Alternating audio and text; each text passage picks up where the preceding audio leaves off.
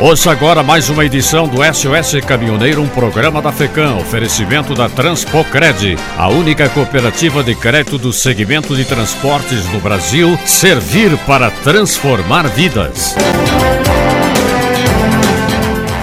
O Conselho Nacional de Trânsito publicou no fim de semana no Diário Oficial da União a resolução número 872, de 13 de setembro deste ano, que estabelece os requisitos necessários à circulação de combinações de veículos de carga CVC com peso bruto total combinado superior a 74 toneladas e inferior ou igual a 91 toneladas destinadas ao transporte cana-de-açúcar, voltadas exclusivamente para o transporte de cargas do setor sucro-alcooleiro. Essas composições só poderão circular com autorização especial de trânsito, AET, e que deverá ser renovada anualmente. As composições poderão ter até 4 metros e 40 centímetros de altura, com comprimento mínimo de 28 a 30 metros, sendo necessário ser rebocada por caminhões 6 por 4 com capacidade máxima de tração igual ou superior ao PBTC de 91 toneladas.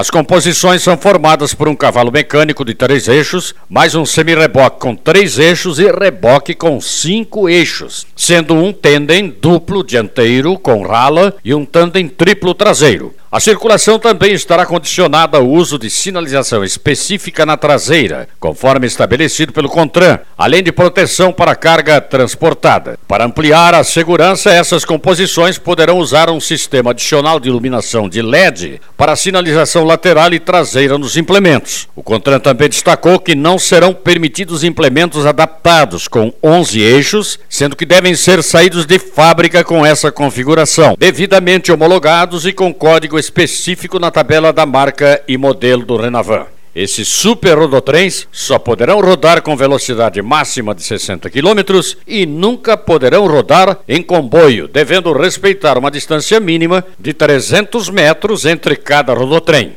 Faróis devem estar sempre acesos e não poderão realizar ultrapassagens. Para rodar à noite em vias de pista simples, a rodovia deverá ter um fluxo considerado baixo. Esses veículos também não poderão rodar em trechos maiores que 80 quilômetros.